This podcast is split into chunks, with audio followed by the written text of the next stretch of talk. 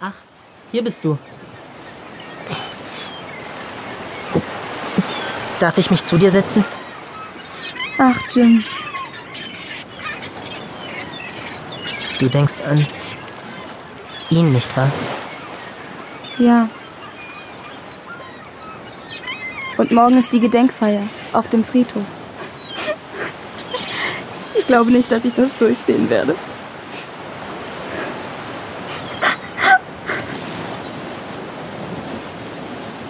Jim zog Tonja an sich und streichelte ihr Haar. Sie ließ es geschehen. Es tat gut, sich an ihn anlehnen zu können. Ihr war nicht nach viel Reden zumute. Na komm. Ich bin doch bei dir. Und Gott ist auch da. Er ist jetzt hier und leidet mit uns. Ich kann es mir nicht erklären. Ich kann es mir einfach nicht erklären. Niemand kann das, Tonja. Wie das wohl ist, wenn man ertrinkt. Hör doch auf, dir solche Gedanken zu machen. Man versucht zu atmen und weiß doch, man kriegt keine Luft. Tonja, Schluss damit. Wenn du es nicht aushältst, dass ich trauere, dann geh doch. Ich.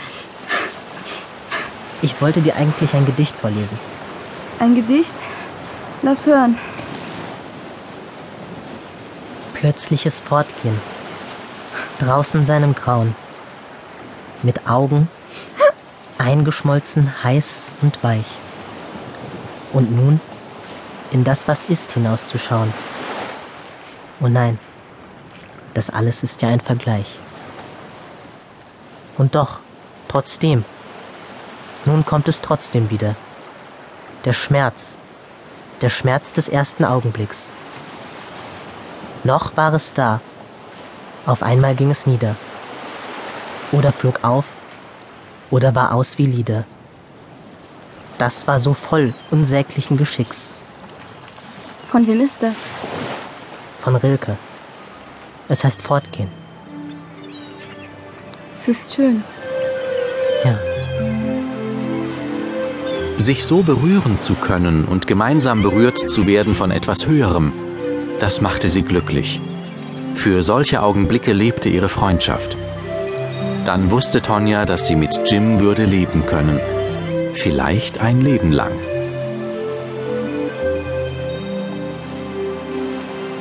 du. Davon sind Leute. Ist doch jetzt egal. Zwei Frauen, glaube ich.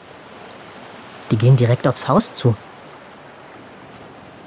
Na komm, vielleicht wissen die was Neues. Okay. Nicht mal in Ruhe trauern kann man. Guten Tag. Falls Sie ein Interview zum Verschwinden des Doktors wollen, vergessen Sie es. Na, na, wer wird denn gleich so unhöflich sein? Kein Mensch hat etwas. Verzeihen Sie, meine Nerven sind einfach überreizt durch die Vorkommnisse der letzten Tage. Also, was wollen Sie? Das Haus besichtigen. Sie haben gesagt, Sie wollten es kaufen. Ganz recht. Unter Umständen. Ja, wenn es uns zusagt. Moment, Moment, wer sagt, dass das Haus zu verkaufen sei? Muss das erst jemand sagen? Jedermann weiß doch, dass der Doktor, nun ja, das Zeitliche gesegnet hat. Schließlich ist für morgen sogar eine Trauerfeier angesetzt worden. Nicht eine Trauerfeier, eine Gedenkfeier. Das ist etwas sehr anderes. Ah was, tot ist tot. Jedenfalls wird er auf dieser Feier offiziell für tot erklärt werden. Das ist allerdings richtig. Er lebt. Mein Großvater lebt. Ich weiß es genau. Merkwürdig nur, dass in den Zeitungen ganz etwas anderes steht. Zeigen Sie mal her. Muss wohl als sicher gelten, dass der berühmte Raketenwissenschaftler nicht mehr unter den Lebenden weilt.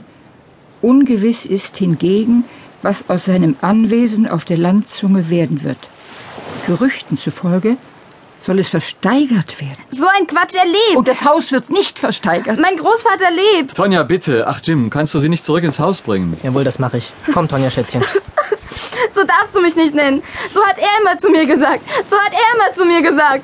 Ganz schön hysterisch, die Kleine. Halten Sie den Mund. Geben Sie Acht, Mister, dass Sie sich nicht schon wieder entschuldigen müssen. Also, ist das Haus nun zu verkaufen oder nicht? Nein.